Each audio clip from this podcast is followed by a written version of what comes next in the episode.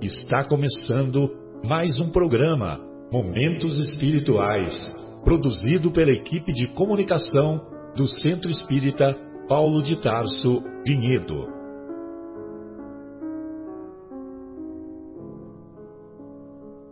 Se guardas contigo o estigma do sofrimento, indagando pela solução dos velhos problemas do ser e da dor, se percebes a nuvem que prenuncia a tormenta e o vórtice traiçoeiro das ondas em que navegas, vem conosco, estudemos a rota de nossa multimilenar romagem no tempo, para sentirmos o calor da flama de nosso próprio espírito a palpitar e morredouro na eternidade, e acendendo o lume da esperança, perseveremos juntos em exaltação de alegria que Deus, o Pai de infinita bondade, nos traçou a divina destinação para além das estrelas.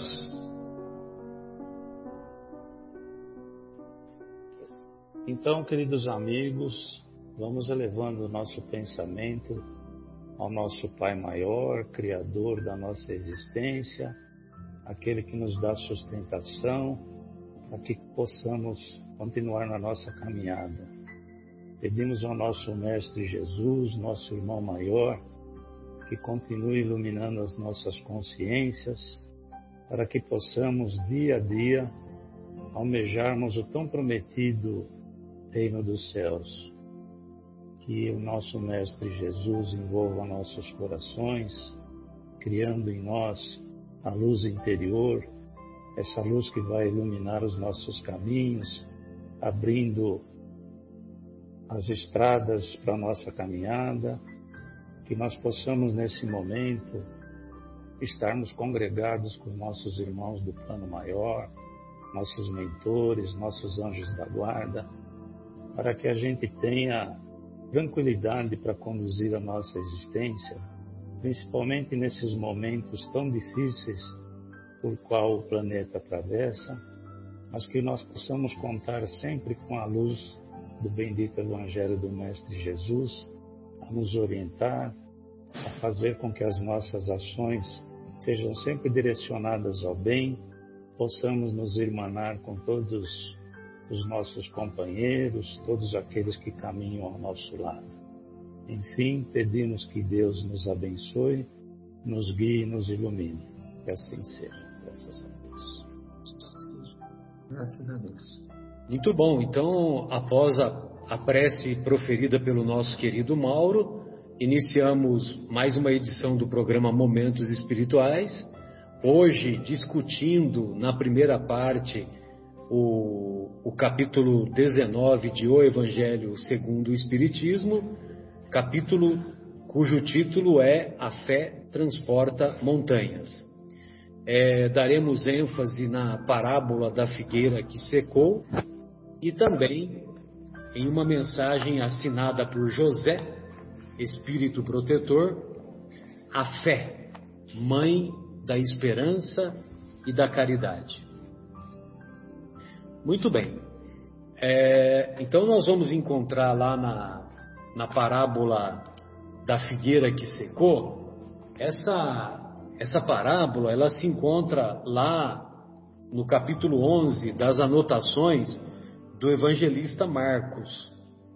E lá no capítulo 11, ah, lá no capítulo 11, o capítulo 11 ele começa com aquela famosa entrada triunfal de Jesus em Jerusalém.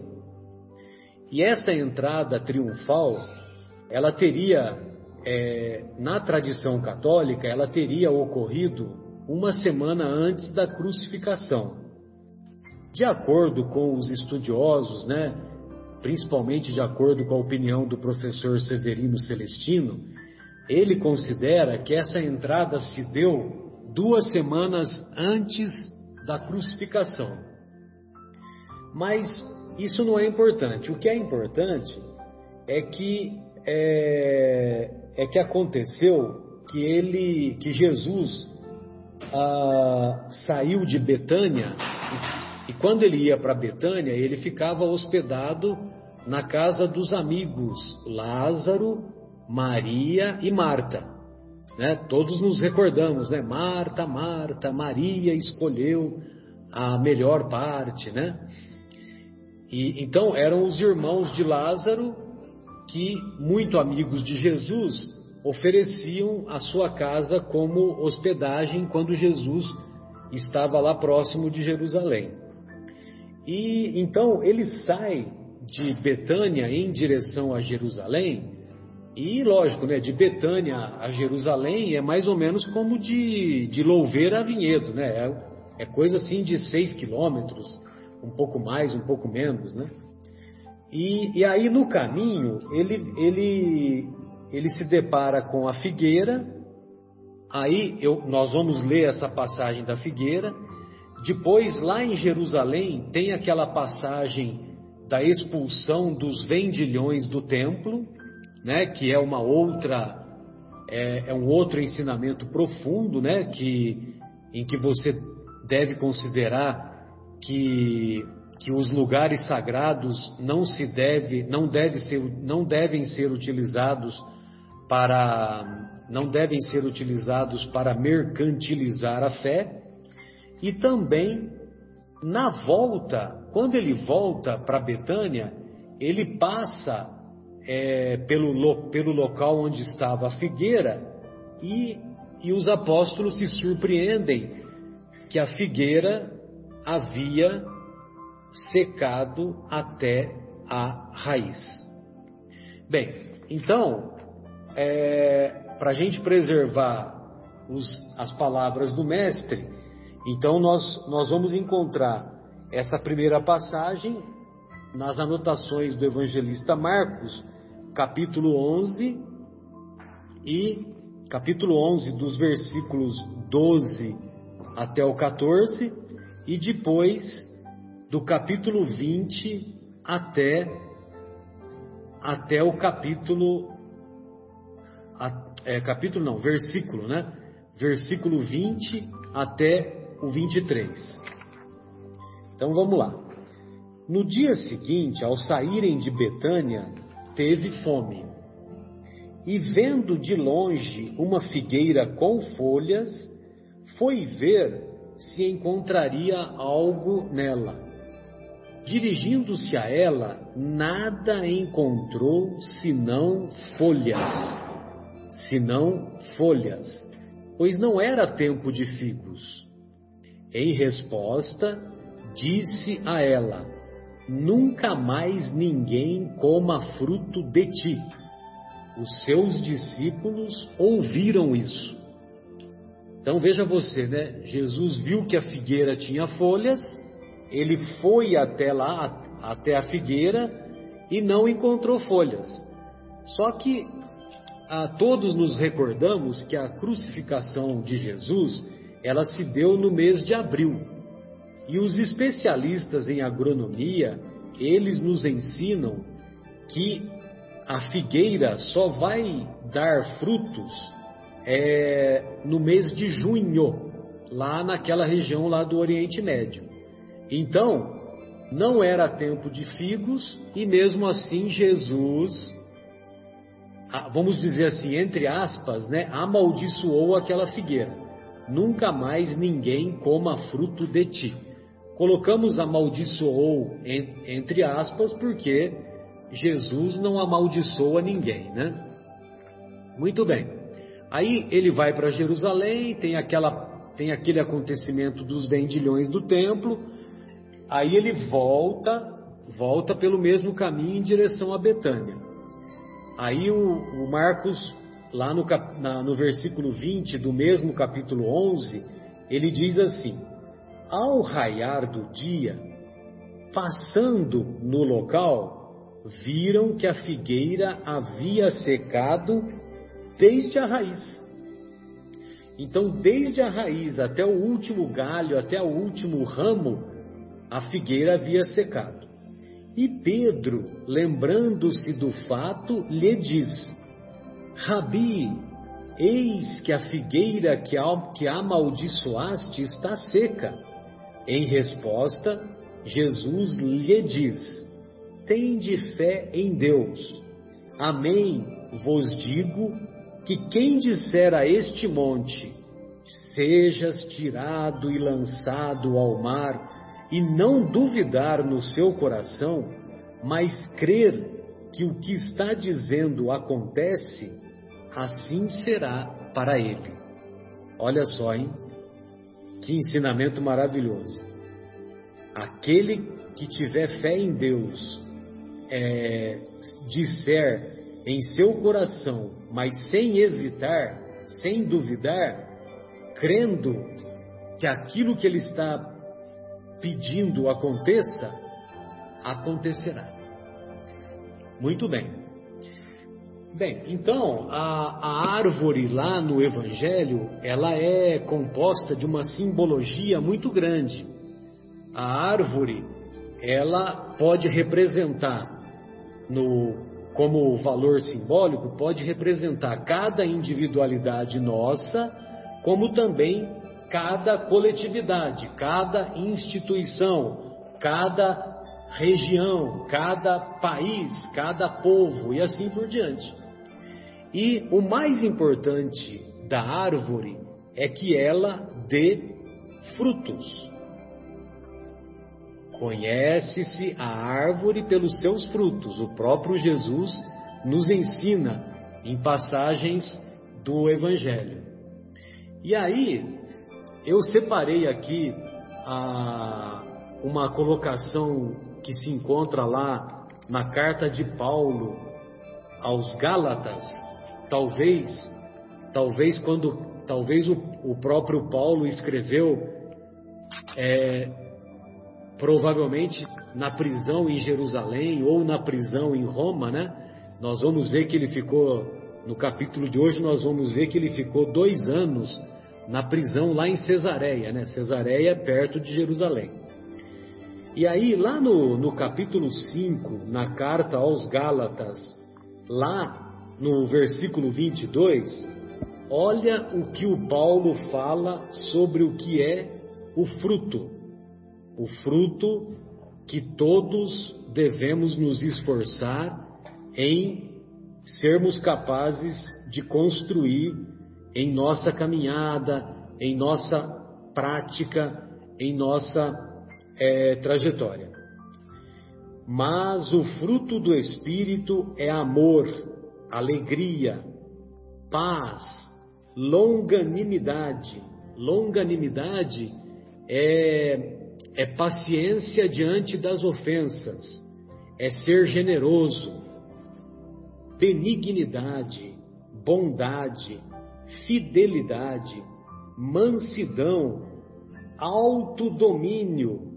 Contra estas coisas não existe lei. Olha só a sabedoria do Paulo de Tarso. Existe alguma lei em qualquer constituição de qualquer país que vai falar alguma coisa contra você ser, contra você ter amor, contra você ter alegria, contra você ser generoso, ser bondoso, ser fiel, ter mansidão, ter autodomínio, Olha só, autodomínio. Os psicólogos acho que vão à loucura, né? Quando Paulo, é, 40 anos depois da crucificação, 30 anos depois, vai falar em autodomínio, né? Que é uma, é uma circunstância que é muito importante para a trajetória de cada um de nós. Se nós não tivermos autodomínio, nós não somos capazes de, de, é, de construirmos essas virtudes dentro de nós. Aí o Paulo continua: contra estas coisas não existe lei, pois os que são de Jesus, de Cristo Jesus, crucificaram a carne com suas paixões e seus desejos. Se vivemos pelo Espírito, pelo Espírito pautemos também nossa conduta. Não sejamos cobiçosos de vanglória, provocando-nos uns aos outros e invejando-nos uns aos outros. Aí, um pouquinho para terminar a minha colocação, a minha exposição, um pouquinho adiante, no capítulo 6 dessa carta aos Gálatas, uma carta pequena, curta, mas tão profunda de ensinamentos, ele vai falar assim: Não vos iludais, de Deus não se zomba. O que o homem semear, isso colherá. Semear, semente, árvore, fruto. Quem semear na sua carne, da carne colherá corrupção. Quem semear no espírito, do espírito colherá a vida eterna. Então, se nós valorizarmos as coisas materiais, nós nos envolveremos com a corrupção em nosso mundo íntimo. Se nós valorizarmos as coisas espirituais, esforçando-nos em, é, em conquistarmos, em adquirirmos as virtudes que o Paulo que o Paulo é, enumerou e que eu disse agora há pouco, se nós nos esforçarmos, se nós valorizarmos as coisas espirituais, nós colheremos a vida eterna. Porque, como vimos em capítulos anteriores, a verdadeira propriedade é composta pela inteligência, pela, pelo conhecimento e pelas virtudes que construímos em nosso mundo íntimo e na prática do relacionamento do dia a dia. Esforcemo-nos, pois, em sermos capazes de darmos bons frutos, frutos doces, embora devemos, é, embora devamos estar atentos, porque a árvore que dá bons frutos muitas vezes é apedrejada justamente para que se para que esses frutos sejam aproveitados. Ô Marcos, gostaria de ouvir aí o, o que, que você separou para nós, por gentileza. Oh, boa tarde, Marcelo. Boa tarde, Mauro. Boa tarde. É, bom, Marcelo, eu, eu preparei aqui é, o item 6, né, que iniciava aqui o item 6, que é a, a, a fé religiosa como condição de fé inabalável. E, e também um pouco da, da, parábola da, da figueira, né? E vou começar até com a parábola da figueira rapidamente, porque Jesus, ele em toda ocasião ele tem oportunidades, ele vê oportunidades para nos passar lições, né? O seu ministério, o seu apostolado, ele foi, é, o seu ministério, desculpe, foi curto, foi de três anos e meio aproximadamente, né? E, e, esse, e, e nestes três anos e meio, olha quanta coisa ele nos ensinou, quantas lições ele deixou para a eternidade. Lições que estamos ainda estudando. E esse caso da figueira foi uma. Foi, nessa parábola eu entendo que tem duas lições muito fortes, né? muito, muito claras. Porque é claro que Jesus via que a figueira não, não, não tinha frutos, até porque não era tempo, né? como, como descreve Marcos, é, não era tempo do, do, do figo, então dificilmente ele encontraria figo ali.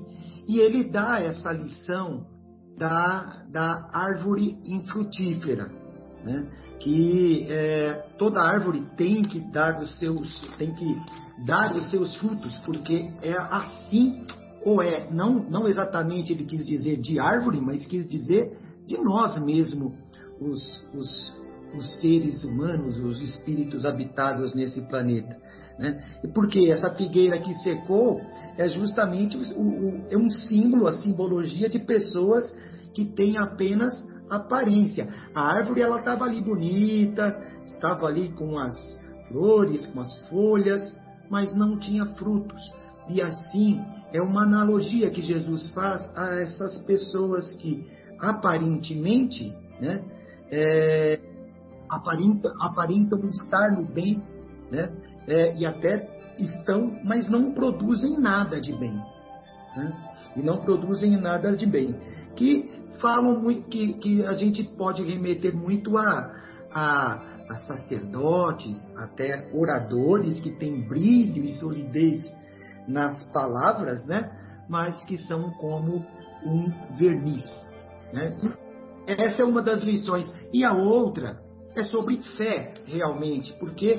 Marcos, fala... só, um, só, um, momentinho, Marcos. Ele, ele foi atraído pela, pelas folhas da figueira, então a, as folhas representavam, traziam uma aparência bonita, só que quando chegou lá, mesmo que não, mesmo que não fosse época de figos, tem figueira que poderia dar os frutos antecipadamente, né? Que é a, o fruto temporão, entendeu? E aí, quer dizer, ele foi, ele foi atraído pela aparência, então ele quis dar essa lição, né? De que é, você muitas vezes oferece uma aparência de bondade, só que no seu mundo íntimo não é bem assim que ocorre, né? É, muita gente fala assim para mim: ai Marcelo, eu gosto, eu admiro tanto você, você deve ser uma pessoa tão boa. Aí eu falo assim para ela: ó, oh, é o seguinte, fica uma semana comigo para você ver. E aí você vai ver como que eu sou bonzinho, né? Não, mas é, é, é bem isso mesmo. Obrigado, Marcelo, por ter complementado. É, é, evidente que Jesus foi atraído pela beleza da árvore, né? E como nós somos também atraídos pela beleza de palavras ou de ações de alguém que no íntimo realmente não é aquilo, né? Ou muitos são arrastados por multidões, né? Nos lembra muito aquele aquele John, Jim Jones, né? Por exemplo, eu sempre cito esta, é, este exemplo, onde pessoas lá na, Venezuela, na, na, Guiana foram atraídas por ele, por uma seita, e todas cometeram suicídio, enfim, é, levados por aquelas palavras, por aquela pessoa. E, e assim também, são pessoas que da boca para fora podem até falar coisas bonitas, mas a intenção às vezes não é tão nobre assim. E a outra lição que ele nos, nos deixa nessa questão da, da figueira é justamente sobre fé, né? Porque é, Pedro diz, né? Olha, o mestre, vede como aquela figueira que amaldiçoastes. Né? Ele não amaldiçoou a figueira, que, que não coma desse seu fruto, mas ele deu ali uma demonstração da própria fé dele, que em uma palavra aconteceu, porque ele fez aquilo com, com firmeza, né? acreditando realmente que aquilo poderia acontecer. E ele fala, né? se você tiver fé, né? eu vos digo em verdade, todos aqueles que tiver, disser a esta montanha, vá dali, ou lança-se ao mar, né? É, sem que o seu coração hesite, aqui nas palavras de Marcos, né? E, mas acreditando firmemente, tudo aquilo que disser acontecerá. E foi aquilo que ele disse para a figueira. No dia seguinte, a figueira já secou. Né? Então, ele, ele simplesmente demonstrou neste ato, é, mas uma. E eu queria falar rapidamente, desculpa estou me alongando, mas nessa diferença que diz o item 6 do item 8, da fé cega para a fé raciocinada. Né? É, que está no Evangelho segundo o Espiritismo, que a fé cega é aquela que não examina, não examina nada. Aceita sem verificar os fatos, né? e aceita tanto o falso quanto o verdadeiro.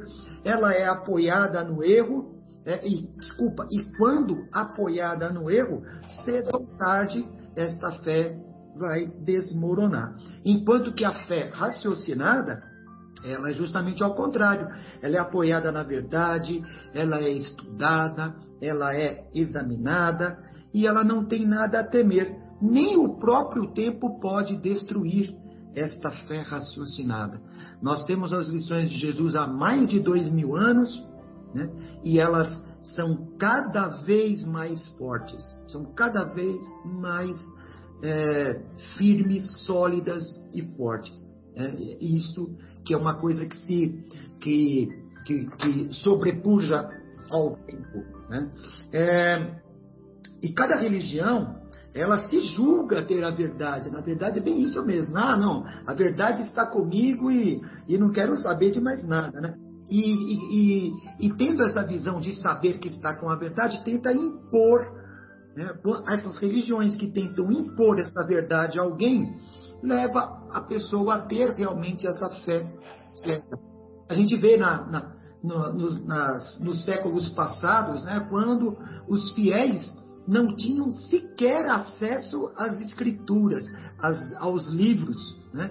É, muitos eram em latim, ninguém sabia latim, quando se tinha algum escrito era em latim. Então, isso é, era muito pior. Agora, claro, evidente, está um pouco mais claro para as pessoas que têm acesso às escrituras. Mas imagina como, eram, como era antes, né? onde não se discutia a igreja. A igreja falava e aquilo era verdade e acabou. Né? Você não podia sequer levantar uma dúvida. Né? Então, ainda bem que isso também mudou, o que trouxe mais clareza para as pessoas que, que, que puderam é, examinar, estudar. Né? É, e para terminar aqui, é, então, tá, tem um, um, um, um, trecho aqui que eu gostaria, né? Os primeiros, a, a fé necessita de uma base e essa base é a compreensão perfeita daquilo. Não basta ver, tem que compreender. Né? É, tem um trechinho aqui também que eu marquei. Assim, a fé sincera e verdadeira é sempre calma, dá a paciência que sabe esperar, porque apoiando-se na inteligência e na compreensão das coisas, tem a certeza de atingir o objetivo. Para essas aí minhas colocações. Agradeço a todos aí. Muito obrigado. Maravilha, Marcos. O, o Mauro, e nós podemos também entender a, a presença dos frutos, né? Que a, é preciso dar bons frutos. Nós podemos entender, fazendo uma analogia, com, a, com aquele ensinamento que se encontra lá na, na carta de Tiago, quando ele diz que a fé sem obras é morta em si mesma. Ou seja, é, é preciso que tenhamos a, a ortoprática, né? Não só a ortodoxia, né? A, te, temos que ter a ortopraxis, colocar em prática aquilo que aprendemos, sobretudo no desenvolvimento da, das virtudes, né? Mas eu gostaria de ouvi-lo, aquilo que você separou aí para nós, por favor. Boa tarde, amigos. Mais uma vez é uma alegria e um prazer a gente poder estar reunido aqui para conversar um pouquinho sobre esse evangelho maravilhoso de Jesus. Como você diz, Marcelo, praticamente em todo o ensinamento de Jesus, a ação, o trabalho está sempre, tá sempre colocado em primeiro lugar, né? Porque Jesus falou muito pouco e agiu muito, né? Então o exemplo que ele nos deixa é sempre da ação. E a gente está percorrendo o nosso objetivo no bem. Então eu, eu também vou, vou focar um pouco o meu comentário aqui né, nesse capítulo e no item 6, onde o Kardec chama de a condição da fé inabalável. Né? Então, é, Kardec diz, é, num dos trechos do, desse capítulo, que a fé não se prescreve, que ela não pode ser imposta, mas ela se adquire e ninguém está impedido de possuí-la porque a gente fala de verdades espirituais e não de crenças particulares. Aí tem um, um ponto importante que eu gostaria de, de, mencionar. Se a gente perguntar para a maioria das pessoas o que, que elas entendem por fé, é, eu tenho quase certeza que muitos vão dizer que fé é acreditar. Será que basta a gente acreditar para ter fé? É, até, até muito pouco tempo, né, o próprio Marcos falou isso no passado, como que as religiões conduziam a fé.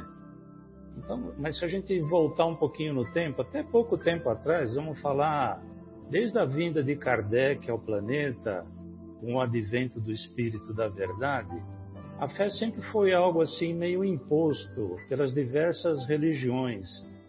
Eles faziam com que, com que o povo acreditasse num ser superior, num ser vingativo, e qual a gente deveria temer, não pela justiça que ele nos oferece pelo despertar da nossa consciência em corrigir nossos erros, como uma forma de aprendizado para que a gente elimine esses erros.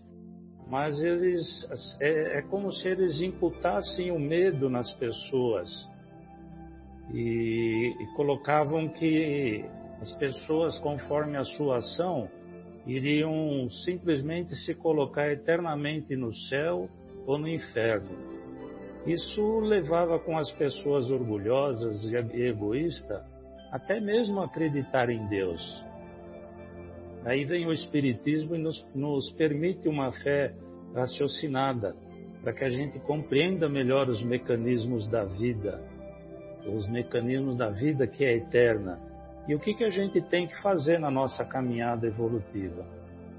É, na realidade, a gente nós todos, a maioria de nós, fomos educados para pensar que a fé, como disse anteriormente, era simplesmente a gente acreditar. Que basta, bastava a gente acreditar em Deus que a gente já tinha fé em Deus, né? E, na verdade, a palavra fé, ela, ela é oriunda do, do latim, e, e a raiz é a raiz da palavra fidelidade. E no original hebraico, é, a palavra que eles usam para designar a fé é, eu não sei se a pronúncia é essa, mas é, é emuná. Emuná.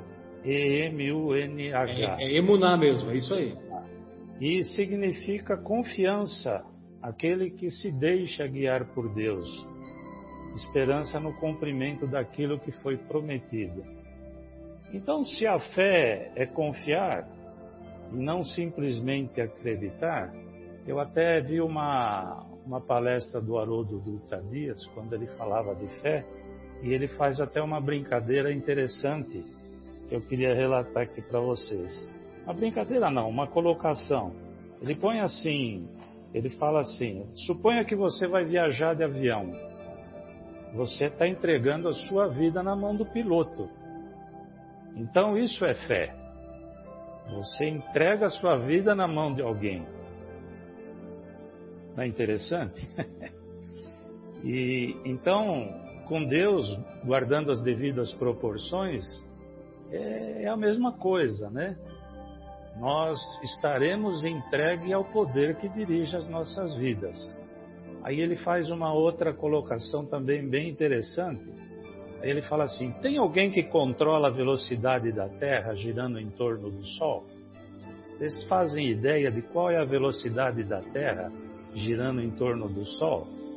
É 107 mil quilômetros por hora. E o nosso alimento? Tem alguém que controla o alimento? Lembramos que o agricultor, ele planta sem ter a certeza da colheita. Ele tem fé que a colheita vai acontecer. Então, quem controla tudo isso? A velocidade da Terra girando em torno do Sol para não colidir com ninguém? Quem controla que a planta vai florescer depois de um determinado tempo? Tudo isso tem um poder superior controlando tudo isso. Então, quando a gente fala em fé, a gente está falando na confiança que a gente tem no nosso Pai. O, o Evangelho de Jesus nos ensina a entregar a nossa vida a quem doou a nossa vida, a Deus. Então, quando a gente faz isso, a gente tira um peso das nossas costas, pois a gente sabe que a gente só pode fazer a nossa parte. A outra parte depende de Deus, porque Ele controla tudo. Então, não adianta a gente querer controlar tudo, que a gente não vai conseguir. Então, a gente tem que ter fé que Deus faz a parte dele. E é importante a gente saber também que todos nós estamos numa peregrinação, nós todos estamos numa caminhada. A diferença é que, que algumas pessoas caminham com seus próprios passos e outras pessoas só caminham porque tem alguém empurrando atrás. Então, o, o, eu peguei uma outra frase que eu achei bonitinha aqui, interessante. Ele fala assim: quando o sol do Evangelho, eu não sei quem que quem, quem falou isso, mas eu anotei alguma vez. Quando o sol do Evangelho entra no nosso coração, é como se despertasse uma luz interna em nós, que é a nossa fé. Então, se fé é fidelidade, se fé é confiança, a gente só pode confiar e ser fiel com quem a gente tem um relacionamento sério e profundo. Você só tem confiança e fé na sua esposa se você tem um relacionamento profundo com ela. Então, acho que é, é isso que a fé nos propõe, que a gente tenha um relacionamento profundo com Deus. E a fé também ela tem alguns pressupostos. E como a gente já falou que a fé é a confiança em Deus e no nosso relacionamento com Deus, então o primeiro pressuposto para a gente ter um relacionamento profundo com Deus, a gente tem que confiar plenamente em Deus, porque Ele traçou um plano para a gente e a gente sabe que aquele plano a gente vai ter que seguir. Então vamos confiar em Deus porque Ele está conduzindo a nave. E a outra coisa é, é, a constância de caráter. Porque é uma ação impensada que a gente faça, uma ação tola que a gente tome, a gente pode perder essa confiança de Deus. Porque, e é por isso que a gente precisa permanentemente estar vigiando, constantemente orando, como Jesus falava, vigiai e orai. Então temos que tomar cuidado com as nossas atitudes para que a gente permaneça nesse relacionamento íntimo com Deus. Porque Deus é imutável e ele não se altera. Quem pode se alterar somos nós, então a gente precisa tomar cuidado com a nossa conduta. O, eu peguei uma frase do Emmanuel também interessante, que ele fala assim, é, sobre a providência divina, que Deus nunca desce para errar conosco. Por isso, ele nos supervisiona do alto. E ele exige que esse relacionamento que a gente precisa estabelecer, a gente tem que estar em constante comunhão com ele. Nós temos que ter uma constância de conduta moral e estar sempre em relacionamento com Ele. É, Paulo de Tarso até falava que a, a tribulação da nossa vida nos produz a fortaleza. E para que a gente tenha fortaleza, a gente tem que ter paciência. É, e o convite da doutrina espírita é que a gente caminhe com autonomia, que a gente nos conscientize dos nossos passos e assim a gente vai assumindo responsabilidade e cada vez confiando mais em Deus e entregando as rédeas na sua mão. Isso é que é a gente ter fé, é entregar a conduta nas mãos de Deus. Então, quem, quem, quem possui fé deposita confiança total em Deus, mais do que em nós mesmos, pois a gente é instrumento da vontade de Deus. A gente nada pode sem Ele. É... E conforme a gente vai aprimorando, digamos assim, conforme a gente vai aprimorando esse relacionamento que a gente tem em Deus, é, é aí que os bons espíritos vêm em nosso auxílio. Porque a fé tem um poder, um poder magnético, digamos assim. Pela ação dos nossos pensamentos, a gente atua sobre um fluido universal que a gente está inserido e assim a gente vai modificando a qualidade do nosso pensamento, vai se inspirando através de uma fé ardente e sempre numa vontade dirigida ao bem. Isso, isso gera assim como se fosse um milagre que no passado as pessoas falavam muito em, em prodígios e milagres. Mas na verdade esses milagres se processam conforme a gente vai acreditando em Deus, conforme a gente vai orando, conforme a gente vai pensando no bem, e isso tudo se torna uma coisa natural. Como, a, como a, a, aquele, como está no próprio capítulo, fala que a fé, que a fé remove montanhas. Ou seja, a fé faz com que a gente ultrapasse os obstáculos que tem na nossa vida, né?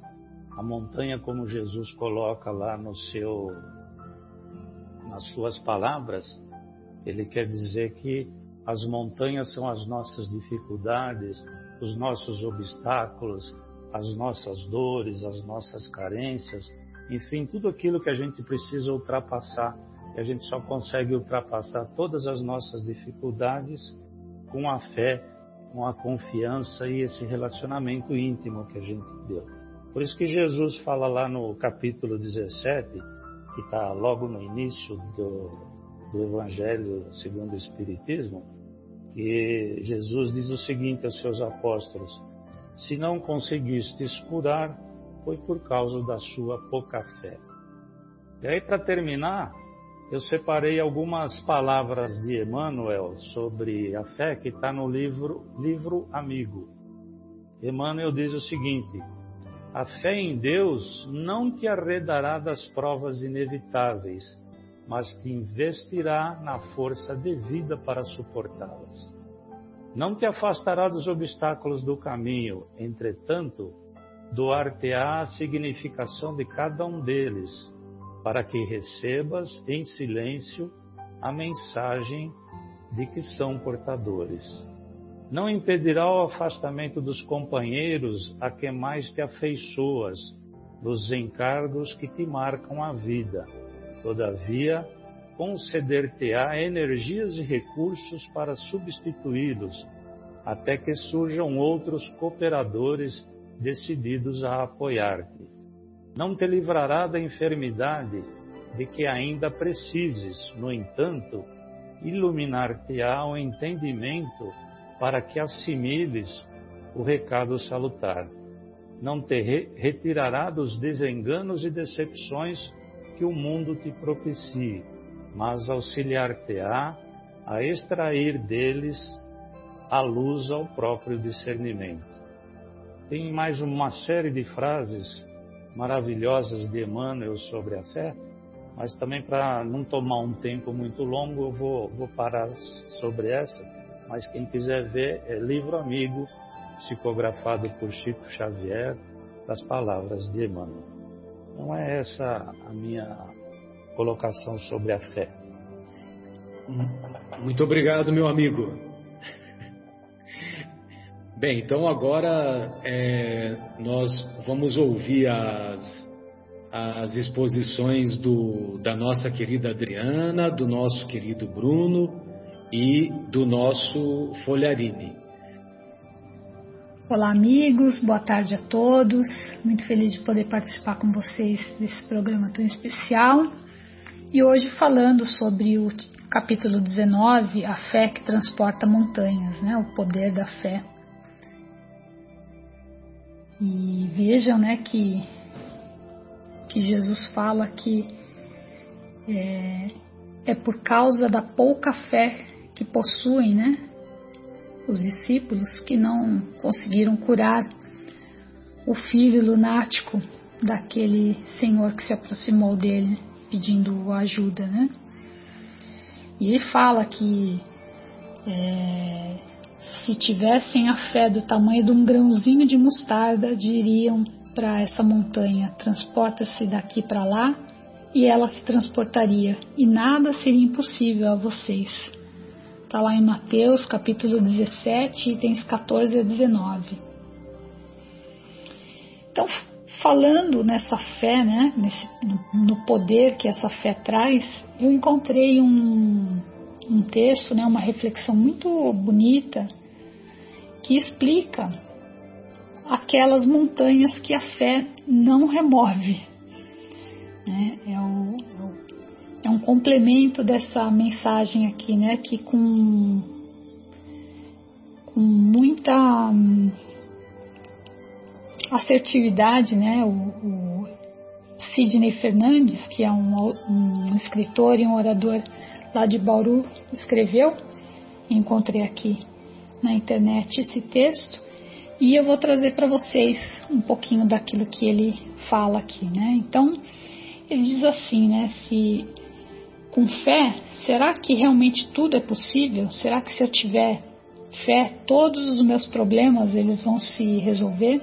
todas as dores, as angústias, as dificuldades financeiras, inquietações, perturbações, perseguições, né? muitas vezes no trabalho, em casa.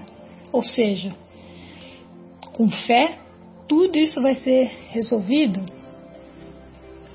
Porque afinal, né, Jesus falou: se, se tu podes crer, tudo é possível ao que crê. Né? Nada será impossível a vocês.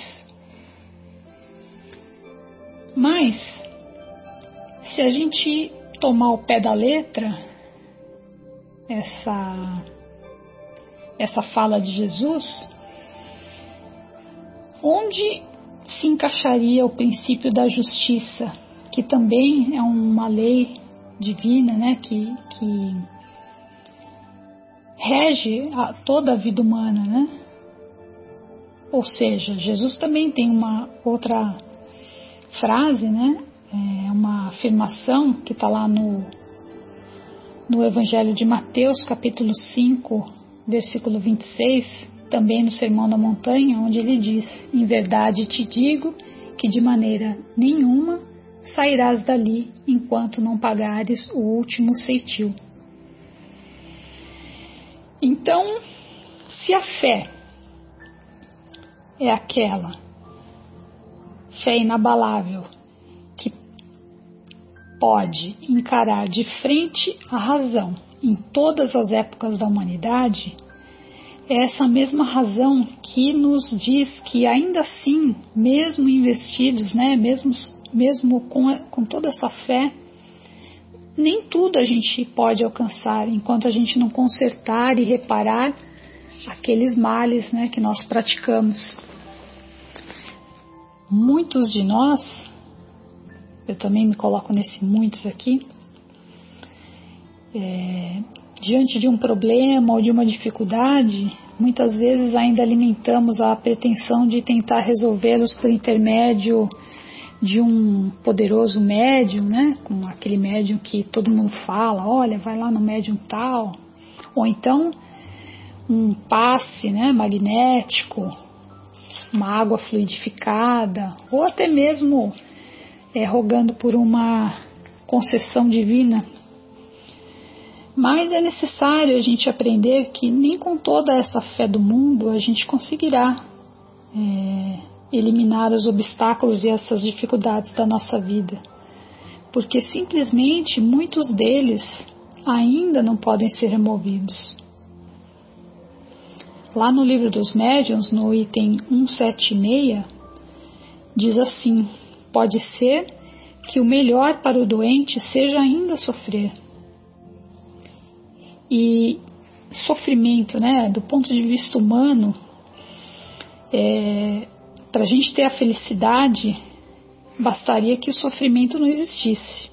Mas do ponto de vista espiritual, esse sofrimento, essa dor, muitas vezes pode representar o remédio, aquilo que é melhor para a gente naquele momento, a cura da nossa alma.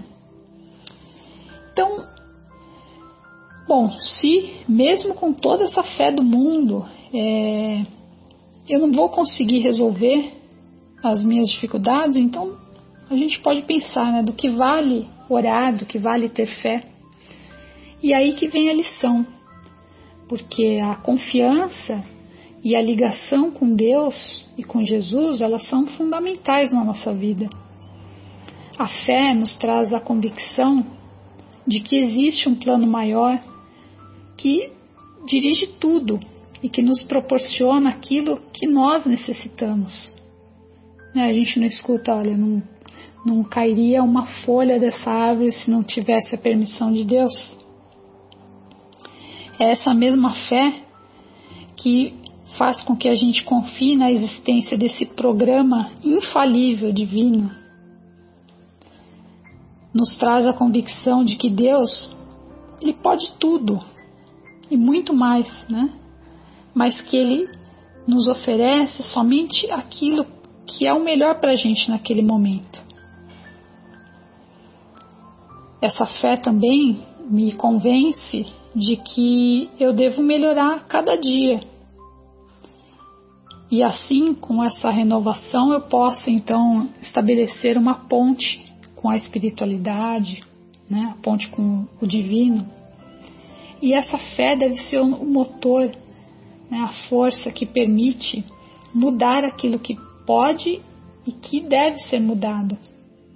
E fala lá no Evangelho, né? A fé, quando é forte, ela fornece a perseverança, a energia e os recursos necessários para vencer os obstáculos. Ela dá o recurso. Tem que ter o nosso trabalho. Então, quando a gente estuda, raciocina, e reflete, com o tempo a gente vai aprendendo isso, né? Que tem coisas que a fé ela não vai poder resolver. Não basta só confiar, ter esperança e acreditar seriamente que no final vai dar tudo certo. E nessa reflexão do Sidney Fernandes, fala assim, né? Espíritas conscientes já sabem dessa verdade, né? Mas eu diria que não só espíritas, né? Mas Qualquer pessoa consciente já sabe disso. E que o que é considerado um mal né, aos olhos da matéria pode ser indispensável para a recuperação do nosso espírito. Então a gente não deve se desesperar, porque é perfeitamente possível, com essa fé, combater o mal que existe em nós e não apenas ficar ali naquele sofrimento e inquietação. Temos que ter a disposição de servir, sermos exemplos de dedicação ao bem e à posição ativa, mesmo diante das situações perturbadoras, porque a gente vai estar de fato vivenciando essa fé no futuro, tendo essa confiança em Deus e com a firme convicção de que, mesmo diante dessas adversidades, o comando divino está fazendo aquilo que é o melhor para nós. Deus, ele é infinitamente justo, mas ele também é infinitamente bom. Não podemos nos esquecer disso nunca. E essa fé que nos, nos impulsiona para a oração, que proporciona o alívio, esperança, ela tem que ser a mesma que nos impulsiona para a resignação, pra, mas também para a atitude ativa de reparar os males, os nossos males, né, e, e tentar diminuir as dores dos nossos irmãos, dos nossos semelhantes. Se a dor nasce dos males que nós devemos tirar de dentro de nós, nada mais lógico do que a nossa reforma interior para limpar esses males. E aí sim, não haverá mais a necessidade do sofrimento, porque o amor vai tomar o seu lugar. E então foi essa a reflexão do Sidney Fernandes que eu quis trazer para vocês na noite de hoje, na tarde de hoje, né? Obrigada e espero ter contribuído de alguma forma com o tema. Olá, amigos, boa tarde.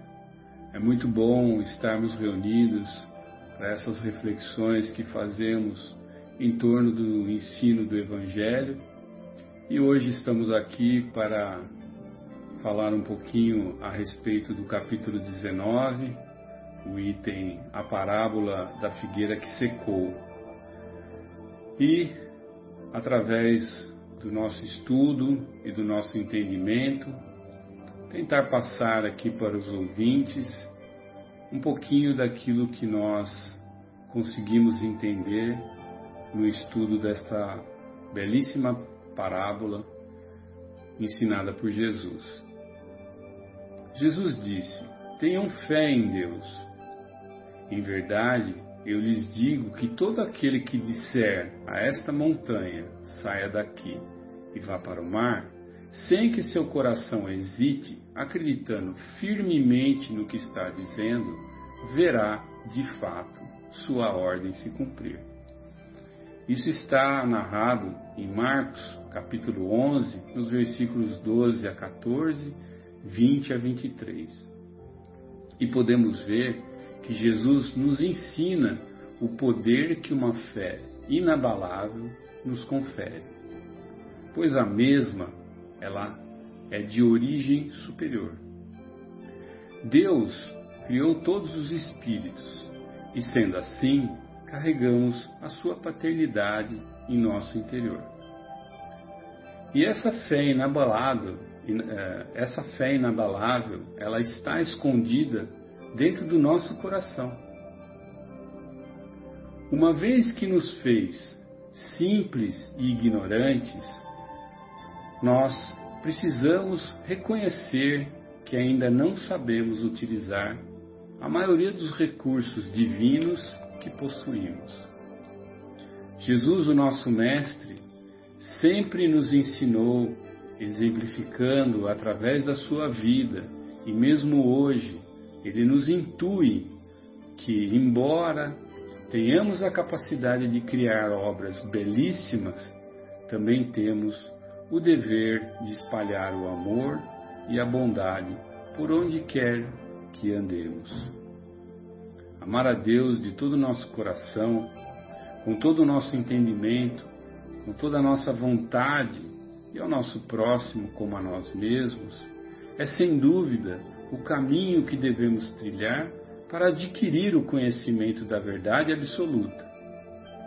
Aquela verdade que diz que se encontra impressa no nosso ser. Aquela verdade que nos revela que o Deus de bondade, o Deus de amor, o Deus de justiça eterna, não poderia nos ter criado para produzirmos maus frutos.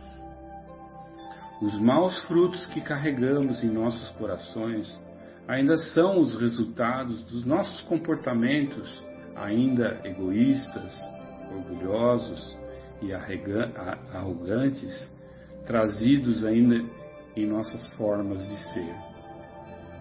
Esses vícios e defeitos que insistimos em carregar e que são filhos da nossa própria ignorância. Adquirir a luz do conhecimento revelador, do amor e dos sentimentos nobres nos aproxima de Deus. E diante dessa conscientização, vamos nos comprometendo com a nossa porção divina. E assim assumiremos de bom grado os nossos poderes na criação. Ao conquistarmos as virtudes e combater os nossos vícios e defeitos, nós vamos nos iluminando e assim procedendo, fazemos a nossa luz brilhar e transformamos tudo e todos ao nosso redor. Assim como nosso Mestre, que com sua forma de agir e de se portar mudou o mundo e plantou fundo sua semente de bondade nos nossos corações e nos corações de toda a nossa humanidade. A sua fé inabalável no Pai Maior e a sua fé em cada um de nós nos transformou para sempre e a cada um virá chamar no momento certo para assumirmos a nossa responsabilidade e ajudá-lo a construir um mundo mais justo, mais feliz, com mais amor e fraternidade entre todos os seus habitantes. Conquistar a fé, capaz de transportar as montanhas de injustiças, de crueldade, de medo, de desilusão, cabe a nós espíritos eternos, filhos de Deus, frutos do seu amor incondicional, frutos da sua sabedoria e da sua imensa bondade. Não há como não crer nesse caminho de iluminação, pois assim como Jesus falou, farão aquilo que eu faço e muito mais, pois sois luzes. Então, amigos. Vamos aprender, nos conscientizar e deixar brilhar as nossas luzes. Que assim seja. Muito obrigado. Bem, o capítulo 19, Marcelo, ouvintes, né? Pessoal aí que está compartilhando com a gente desse momento, nos traz a fé que transporta montanhas. O seu capítulo 19 do Evangelho segundo o Espiritismo. E se prestarmos atenção, a, há uma frase que abre o Evangelho segundo o Espiritismo que diz que a fé verdadeira, né, é aquela que é inabalável, aquela que enfrenta face a face a razão em qualquer época da humanidade. Essa frase, ela é lapidar para a doutrina espírita, né? Como eu disse, ela foi colocada nas primeiras páginas de abertura do nosso Evangelho. E por que isso? Bem, nós sabemos que, é, segundo São Paulo, que tem a fé, a caridade, o amor, né? A mais importante é a caridade. Outros falam que é o amor. Mas a verdade é que buscar a fé é algo que nos alcançaria no grau mais evoluído que as nossas almas possam atingir. Preste bem atenção, eu posso ser uma pessoa caridosa e ser um ateu. Lógico que a caridade é fundamental, é básica. Mas a alma precisa se educar espiritualmente. E para que isso aconteça, ela tem que desenvolver nela a fé e o poder da fé para aplicar em sua própria vida e na vida dos seus semelhantes. Se nós não aprendermos a desenvolver a fé em nós, podemos ser, como acabei de dizer, excelentes pessoas caridosas, que socorremos as pessoas da nossa sociedade, da nossa comunidade, mesmo que não tenhamos religião, que sejamos ateus, como acabei de falar. Mas a fé vai fazer com que os nossos corações, como símbolo que é, né, de sentimento, bem como as nossas mentes, se abram para o real e verdadeiro sentido da vida. Vida esta que se alicerça única exclusivamente em um Pai Criador de todo o universo. Se nós não encontrarmos a fé em nós, e ela está em nós, porque o Pai, quando nos criou, dotou a todos nós com todas as suas virtudes. Então a fé está em nós. Pode estar lá adormecida, meio apagada, mas ela está em nós. Então, fazê-la vibrar em nós, descobri-la em nós e vibrar no sentido de colocar em prática como Jesus, o exemplo maior, a luz mais poderosa que teve, que visitou a, o nosso plano terreno, exemplificou,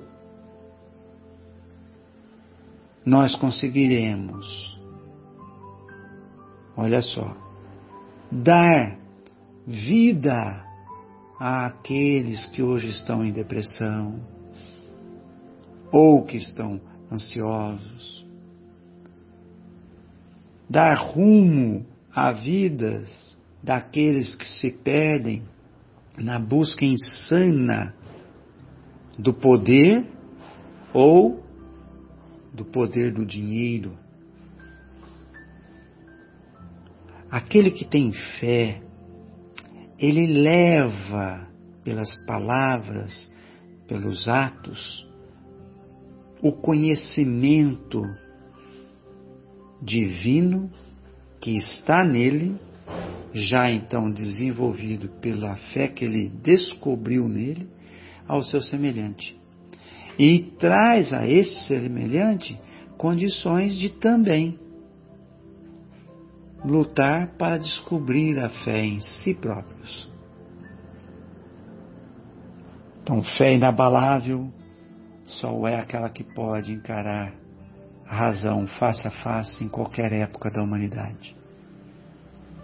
Os primeiros cristãos tinham a fé firme, convicta, que as labaredas que o consumiria o seu físico nas arenas de Roma, que os animais violentos que os devorariam iriam apenas libertá-los para a vida real e verdadeira que é a vida do Espírito. Isso é fé a fé verdadeira, convicta, não a fé cega. Essa cai por terra, fácil, fácil. Na primeira dorzinha de cabeça que a gente tiver, na primeira, dando um exemplo bem, bem simplório, na primeira, na primeira dor que a unha encravada causar, pronto, já esquecemos de Deus, já xingamos, blasfemamos, a primeira topada que dermos na quina da mesa. A fé cega não se sustenta. Ela cai, ela rui, ela nos joga no chão. Por isso, Jesus tanto pediu, mostrou em todo o seu evangelho, por muitas vezes, a importância de se buscar a fé. Que todos possam ter o ânimo, a vontade de encontrar Deus dentro de si e fazer com que essa fé se exalte ao, ao passo de contagiar todos que estejam por perto. Um grande abraço, uh, obrigado pela atenção e por essa oportunidade. Abração em todos. Obrigado, gente. Bem, então encerramos a primeira parte do nosso programa.